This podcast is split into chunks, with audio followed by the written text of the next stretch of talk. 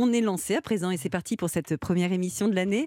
J'accueille euh, donc tout de suite nos invités. D'abord euh, vous, docteur Christelle P. bonjour. Oui, bonjour et merci pour votre invitation. Avec plaisir. Vous êtes psychiatre addictologue et puis euh, à vos côtés ce matin, il y a également Laurence Côté. Bonjour. Bonjour et tous mes voeux sobres. exactement, ça commence comme ça. Vous êtes patiente experte en addictologie et vous êtes également euh, l'auteur du livre Non, j'ai arrêté. C'est paru chez Inter Édition. On va commencer par vous, euh, euh, docteur. On sort d'une période de fête, hein, souvent synonyme de quelques abus d'alcool. Mais de façon plus générale, quand on regarde les chiffres de consommation, on s'aperçoit que les Français boivent de moins en moins d'alcool. C'est bien ça? Oui, c'est bien ça. Oui, les Français boivent de moins en moins d'alcool et euh, essentiellement parce que la consommation quotidienne de vin baisse en mmh France. Donc euh, les Français, oui, ont plus en plus notion que l'alcool peut être dangereux, même en consommation ponctuelle festive. Mais ça reste élevé quand même le niveau des Français? Tout à fait, ça reste élevé puisque euh, les, expérimentateurs en France, ça reste 47 millions de personnes, donc ça fait plus de 90% de la population. Euh, avec euh, des usagers quotidiens à plus de, plus de, plus de 20, plus de 20% de la population et euh, des usagers qui ne sont pas effectivement tous addicts, hein. mmh. mais c'est-à-dire que la normalité en France, c'est de boire. Donc il y a une personne sur cinq en France qui boit régulièrement. Oui, c'est ça. C'est 10%, euh, je crois, de la population qui boit de manière quotidienne et 20% euh, environ qui boit régulièrement, qui a bu hmm. au moins dans l'année. Donc c'est évidemment pas que hmm. les Vendéens, Clément, vous avez compris. ça me hein. rassure. Voilà. Comment on explique que ces, ces, chiffres élevés C'est vraiment la France qui fait ça? Quand on se compare aux autres pays européens, par exemple On est au-dessus du lot euh, Comment on se situe? Bah, je crois qu'en France, on boit euh, de, manière, euh, de manière régulière, comme un peu dans tous les pays européens. Mmh. Mais c'est vrai que le, la France, notamment le vin, c'est l'un des symboles de, de, la culture et de la gastronomie française. Donc elle est omniprésente, comme, comme vous nous le disiez tout à l'heure, elle est omniprésente, elle accompagne tous les événements festifs, les, les événements marquants de la vie sociale. Donc effectivement, les baptêmes, les mariages les euh, demi-anniversaires, les, les anniversaires entiers, les, euh, les fêtes de voisins, enfin les fêtes de voisins. Donc euh, oui, je mm. le redis encore, c'est vrai qu'en France, la normalité, c'est de boire et c'est la seule substance psychoactive, hein, si on réfléchit, pour lequel c'est le cas. Mm. Hein, voilà. Alors Laurence, vous, vous avez toujours eu l'alcool mondain, comme on dit, mais vous dites que dès l'adolescence, vous avez été dans, dans l'excès d'alcool. Est-ce que vous pouvez nous raconter?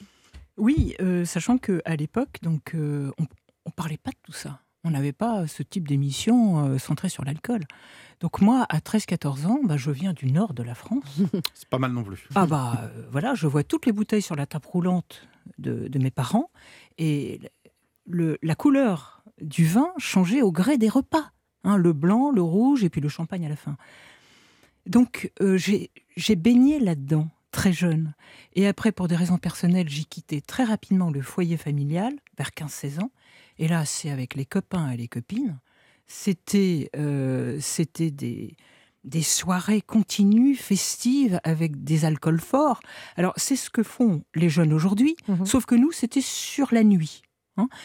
Alors que eux, c'est plus court, hein, c'est le mhm. binge drinking. Mais le résultat était le même. Mhm. On terminait la tête dans le seau, et donc moi, j'avais à peine 15-16 ans. Oui. Et ce qui vous a plongé un peu plus euh, dans, la boisson, c'est le décès de votre mari, Pierre. Vous aviez 35 ans à l'époque. Là, l'alcool a, carrément comblé un, vide affectif. Hein, oui, sachant qu'avant que Pierre euh, décède, nous étions vraiment dans les excès.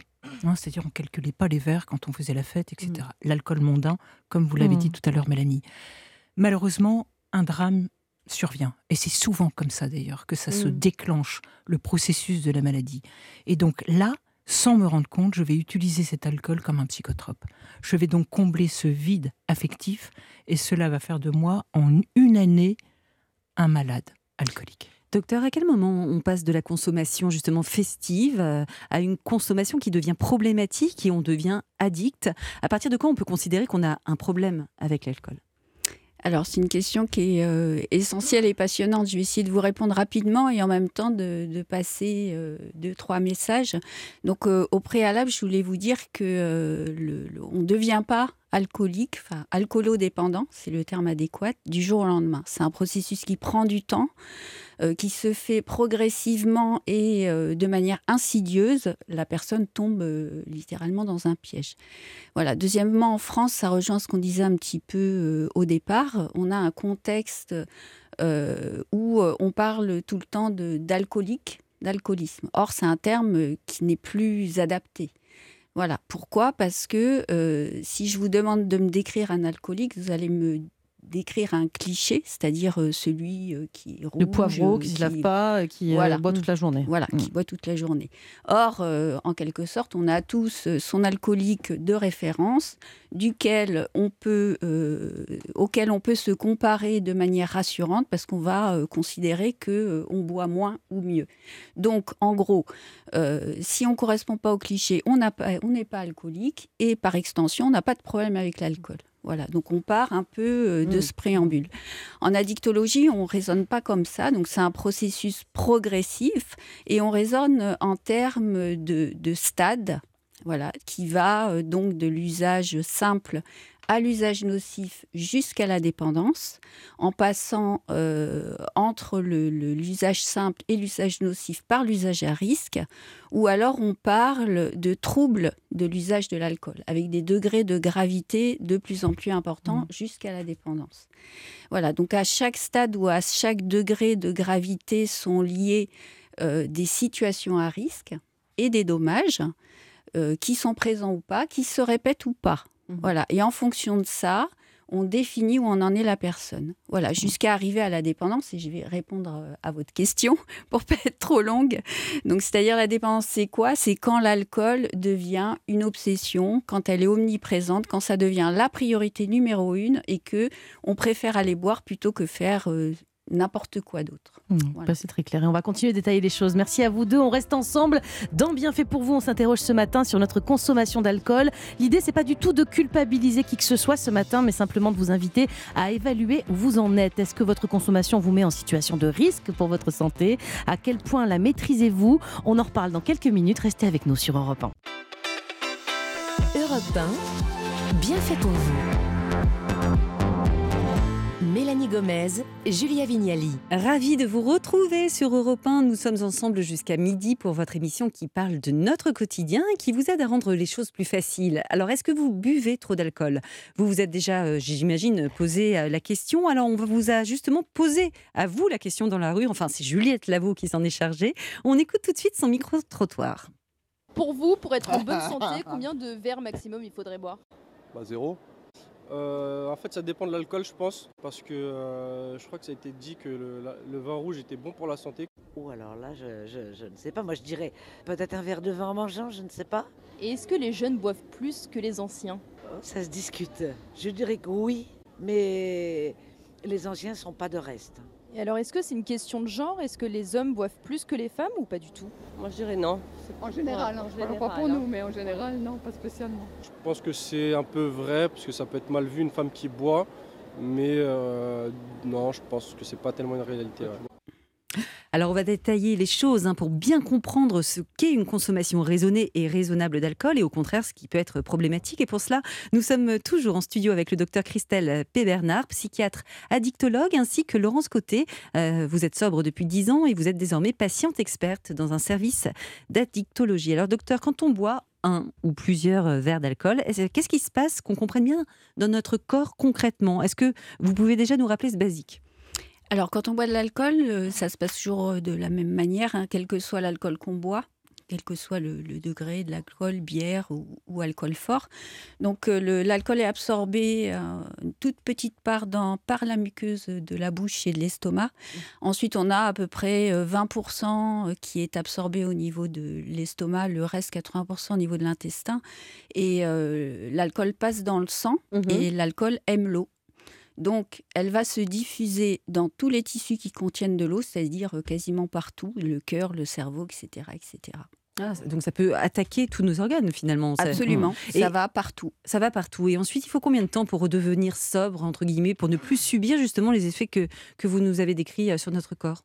Alors, euh, on parle en termes de verre standard. Je ne sais pas si ça vous parle. Donc, un verre standard, c'est entre 10 et 12 grammes d'alcool pur. Donc, ça correspond aux doses barres Hein, c'est rarement le, la dose qu'on sert à la maison. En général, c'est beaucoup plus. Donc, euh, selon les degrés, hein, rapidement, c'est 2 à 3 centilitres d'alcool fort, c'est un verre de vin, une coupe de champagne.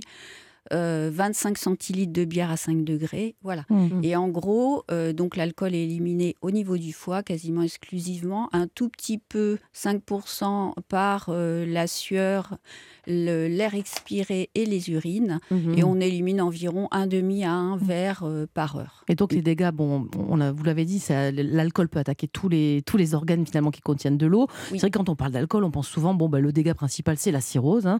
mais en fait, non, il y a beaucoup d'autres, alors cancer éventuellement des, des, choses, des, organes digestifs, mais aussi cancer du sein. Enfin, il y a des tas de maladies qui sont causées par l'alcool. Oui, absolument. Euh, alors, en termes de dommages euh, global, hein, l'alcool, euh, tout, tout, dommage confondu, c'est 41 000 morts par an. Ça fait 112 morts par jour. Ah, c'est énorme. C'est énorme. 112 morts par jour dues à l'alcool. Et en effet, vous parlez des cancers, donc c'est 28 000 cancers à l'année, je crois. Ah, c'est énorme. Hein alors Laurence, on parlait avec vous euh, tout à l'heure de la culture française, avec le vin, le champagne qui incite à boire de l'alcool, mais en, entreprise aussi. Hein. il y a une forte culture liée à ces boissons. Vous en parlez d'ailleurs dans votre livre. Ça, je crois que ça ne vous a pas aidé non plus. Non, et je dirais aujourd'hui, quel que soit le secteur professionnel, mmh l'alcool est là. Et ça m'a pas effectivement aidé parce que dans l'environnement professionnel, et mon alcoolisme ne m'a pas empêché de faire une belle carrière professionnelle. Mais comment vous faisiez Vous cachiez ça à vos collègues? Il arrive un moment, de toutes les façons, à partir du moment où l'alcool est obsessionnel, parce que mhm. vous êtes dans la maladie, vous faites tout en cachette. Que ce soit chez vous ou en entreprise. Mais mhm. en entreprise, pour reprendre la question, l'alcool est là. Il était là, il était de qualité. Il quoi, les fêtes, euh, les fêtes de départ, les choses comme ça? Les repas d'affaires, les cérémonies des vœux, le mois de janvier est redoutable. Il est de qualité, il est à volonté souvent. Hein, les open bars. Il est gratuit. Et il est gratuit, bien sûr. Mm. Donc cet environnement qui était problématique pour moi, mais de toutes les façons, toutes les circonstances étaient là pour que je continue à picoler. Mm. Donc je l'ai fait, sauf que ça commençait à se voir. Donc ça commençait, on commençait à jaser. On disait mm. même que les professionnels, mais dis donc. Elle a une bonne descente, c'est pas la dernière. Exactement. Mais on le disait pas avec le petit sourire. Hein, on pardonne. C'était, on la montre du doigt. D'accord? Donc mes proches collègues qui m'appréciaient ont commencé à me prévenir en disant Laurence, fais gaffe, etc. Donc qu'est-ce que j'ai fait? Ben, J'ai continué, mais en cachette. ça. Comment on peut repérer justement et aider, je sais pas, un collègue par exemple qui a, qui a un problème d'addiction à l'alcool euh, C'est quoi les signes justement que bah, il, boit en cachette ou pas? Enfin, qu'est-ce qui doit nous alerter? Qu'est-ce qu'on, Quels sont les bons mots pour l'aider? Les bons mots, c'est le plus important. Bah, d'abord, il faut arrêter de dire que ça se voit pas. On est bien d'accord? On arrête de fermer les yeux sur cette problématique. Hein. On a tous un collègue qui abuse. Donc on essaie d'abord de bien comprendre que c'est une maladie. Hein, donc on est, on, est, on est bienveillant. Et les bons mots, c'est certainement pas de dire t'es alcoolique, tu bois. Non, c'est de trouver le, bon moment, le bon endroit, veiller à ce qu'il est capable de vous écouter. Hein, s'il est alcoolisé, c'est pas la peine. Hein. Mm-hmm. Et de parler avec son cœur. Moi, c'est ce que je regrette qu'on n'ait pas fait avec moi. J'attendais ces mots, qu'on me dise Laurence, on va t'aider. Oui. Laurence, dans votre livre, il y a un chapitre hein, qui nous a frappé. Vous dites que face à l'alcool, les hommes et les femmes ne sont pas égaux. Euh, pourquoi? C'est au niveau de l'image que ça situe. Un homme qui boit est considéré comme festif, alors qu'une femme, euh, c'est vite une ivrogne, c'est ça? C'est une ivrogne et une femme facile, hmm. une débauchée. Et donc cette image désastreuse pour la femme, et je pense d'avoir euh, d'ailleurs avoir été une des premières à en parler à visage découvert. Hein, hmm. Il y en a d'autres maintenant, et c'est très bien. Mais cette image désastreuse va donc nous enfermer dans la honte, et on va se cacher encore de plus en plus pour boire. Mm. Et on va arriver aux soins trop tard. Mm. Souvent à cause d'une autre maladie. Sur le plan scientifique, docteur, la, dépendance alcoolique, est-ce qu'elle, je sais pas, elle a des particularités quand elle se situe au féminin justement? C'est quoi les caractéristiques s'il y en a? Oui, alors absolument, la femme est globalement plus fragile que l'homme face à l'alcool. Elle réagit plus vite et, plus durement à l'alcool. Euh, à consommation et poids égal, donc euh, l'alcool va faire des dégâts plus importants. À cause de quoi? Comment, on l'explique? Comment on l'explique? Je vous ai dit que l'alcool elle aime l'eau. Mhm. Donc, euh, la femme est globalement plus petite que l'homme, elle a plus de masse grasse et moins d'eau. Donc, à poids égal et consommation égale, l'alcoolémie va monter plus haut chez la femme que chez l'homme. Voilà. Et en plus, la femme a un équipement enzymatique euh, moins performant au niveau du foie, donc elle élimine Mm. plus lentement l'alcool. Laurence, pour, pour bien comprendre ce qui vous est arrivé, votre, votre parcours, vous buviez, je sais pas, est-ce qu'on peut parler, est-ce que la quantité ça compte? Vous buviez combien de, de, je sais pas, de vin, de champagne, de bière? Je sais pas quel était l'alcool, votre alcool de prédilection à l'époque Alors, euh, comme une femme, hein, on- on- vous allez voir, euh, on va retrouver toutes les femmes. hein. Nous, ce qu'on aime, parce qu'on fait quand même attention à son poids, donc on va plutôt privilégier le vin. Mm. Et euh, dans ma phase d'alcoolique, hein, de, de maladie, euh, je, je suis encore gênée de vous dire, Mélanie, j'étais à deux bouteilles et demie, trois bouteilles par jour Hmm. de vin Bravo. ou de vodka. Les femmes aiment la vodka tout simplement parce que c'est moins calorique. C'est juste ça. On revient toujours à la même. hein. Et là, c'était la bouteille par jour.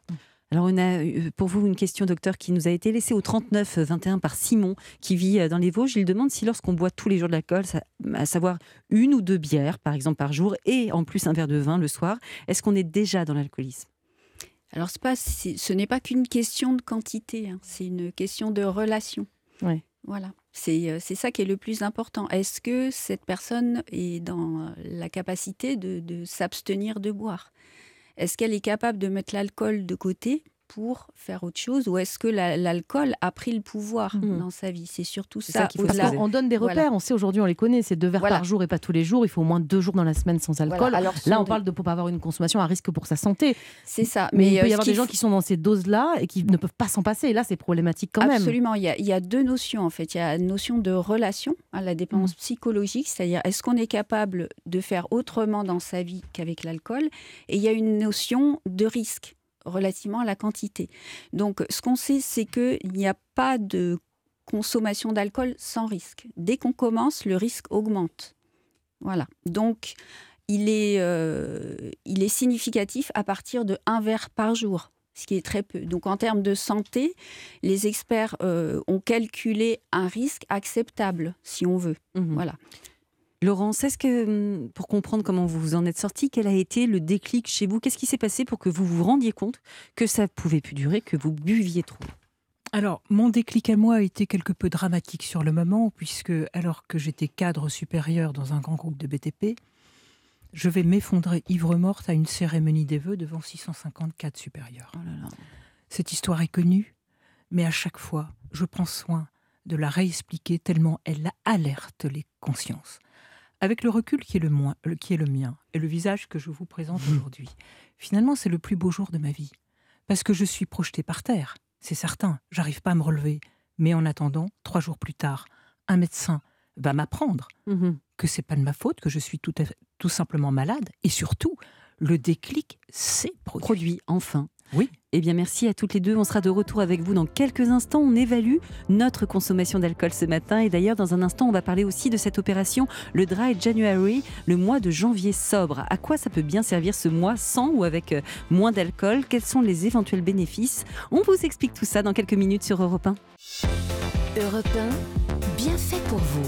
Julia Vignali Mélanie Gomez. Soyez les bienvenus si vous nous rejoignez sur Europe 1. Merci si vous êtes avec nous depuis 11h. Pensez-vous boire trop d'alcool? Alors après les fêtes, ça peut vous parler, mais c'est pas de ça qu'il s'agit. Quelle est votre consommation de vin, de bière ou autre en général? Comment savoir si elle est trop importante? Et elle vous met peut-être en situation à risque pour votre santé On fait le point grâce au docteur Christelle P. Bernard, psychiatre addictologue, ainsi qu'à Laurence Côté, euh, patiente experte dans un service d'addictologie. Alors docteur, il y a quelques minutes, euh, Laurence nous parlait de son déclic, hein, du moment où justement euh, elle, a, elle a vu la porte de sortie euh, de cette consommation d'alcool excessive. De manière générale, est-ce que euh, bah, tant qu'on n'a pas ce déclic, Laurence, ça s'est passé devant combien de personnes? Vous me disiez 650. 650 personnes, mais on n'est pas tous obligés. de- Elle a retenu le chiffre, Julia. Bah non, mais parce que j'imagine que c'était Voilà. horrible pour vous. hein. Voilà. Bien sûr. Est-ce qu'il faut un déclic comme ça, bon, devant 600 ou devant 3 personnes, mais est-ce qu'il faut quelque chose comme ça pour euh, avoir le déclic?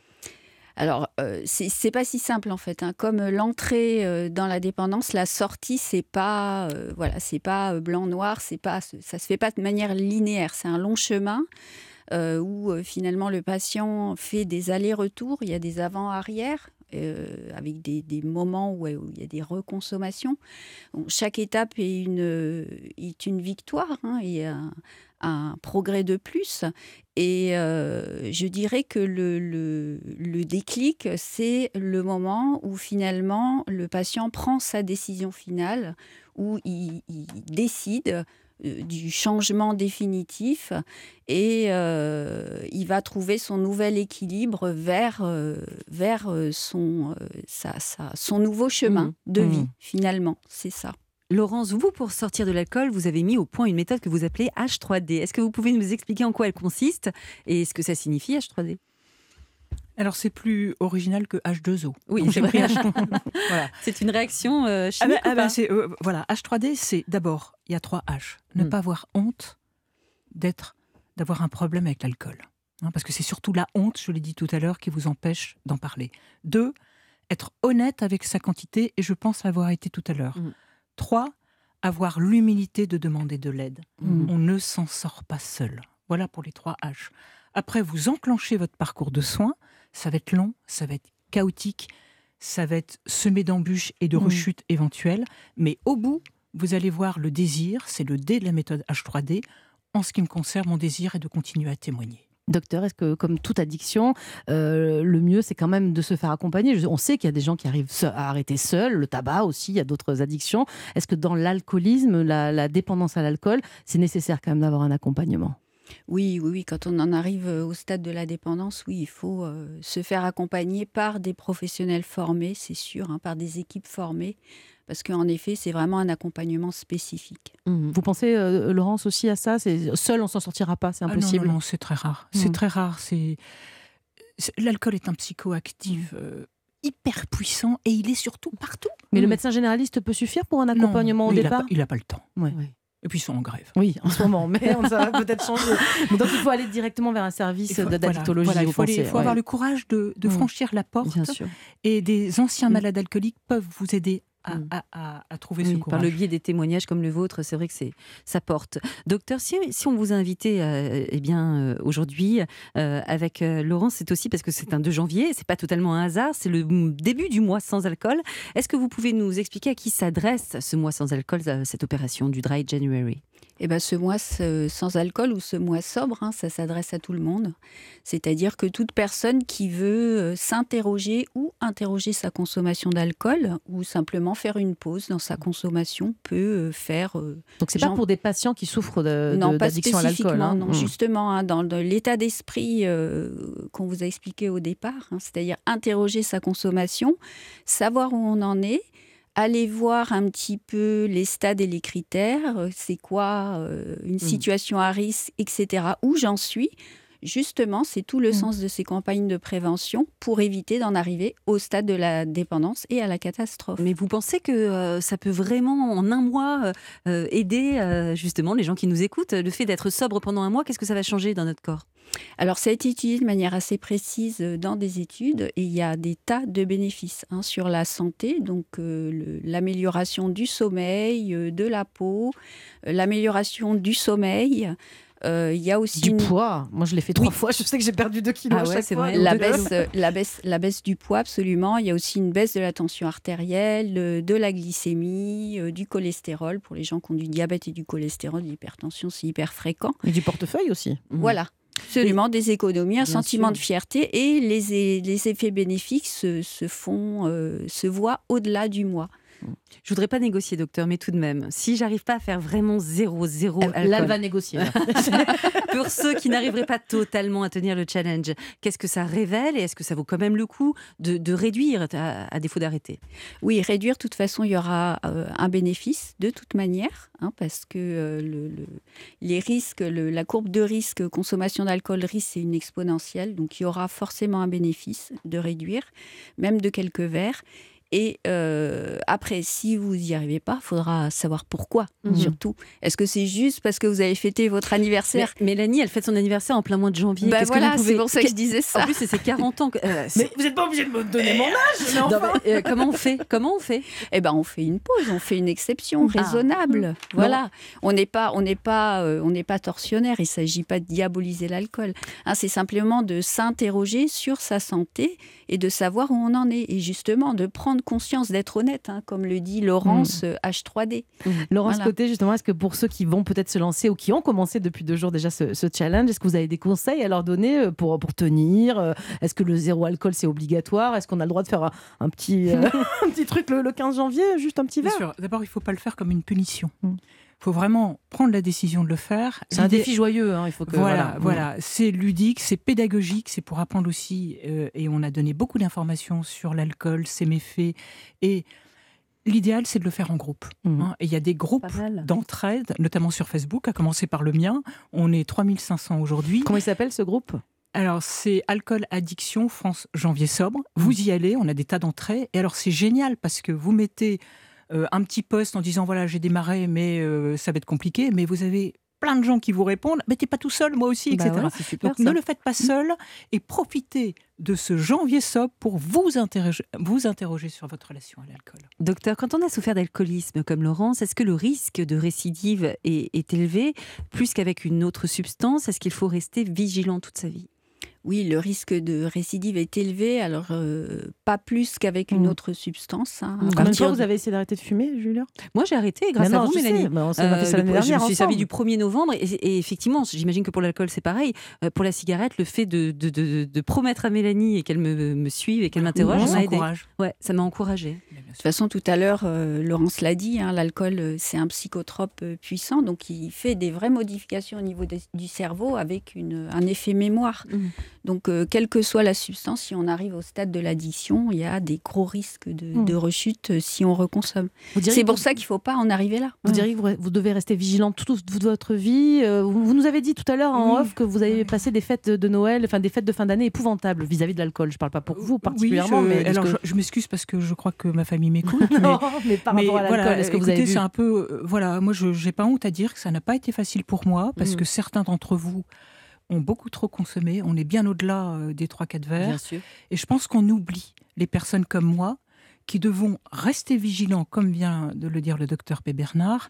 Et ça, c'est pas simple. Mhm. Et je pense à tous les malades que je suis, puisque maintenant je suis patiente experte. Je me mets à leur place, je me dis, bah écoutez, il faut avoir beaucoup de volonté parfois Mhm. pour ne pas rechuter.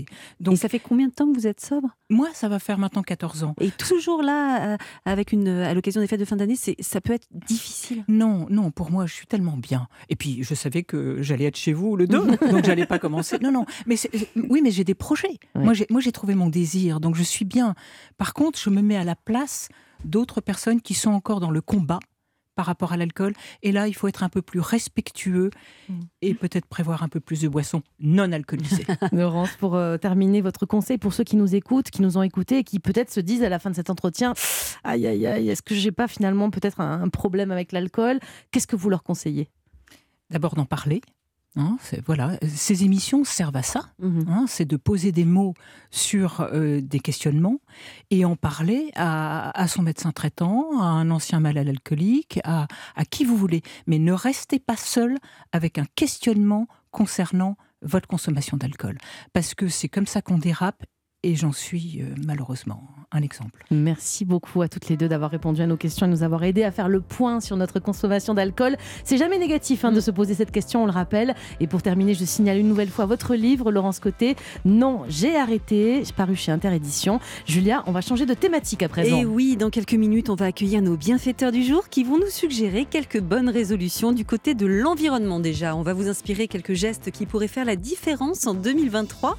Et puis cette année, comme les autres, on va essayer de se mettre ou de se remettre au sport, car c'est vraiment l'un des engagements les plus fréquents en ce début d'année. Ça Alors- vous fait rire hein Ouais, ça me fait rire parce que je, je, je, je vais pas y arriver. Alors, comment faire pour que ça fonctionne vraiment cette fois-ci? Tous les secrets de la réussite sont dans un instant sur Europe 1 et je vais les écouter.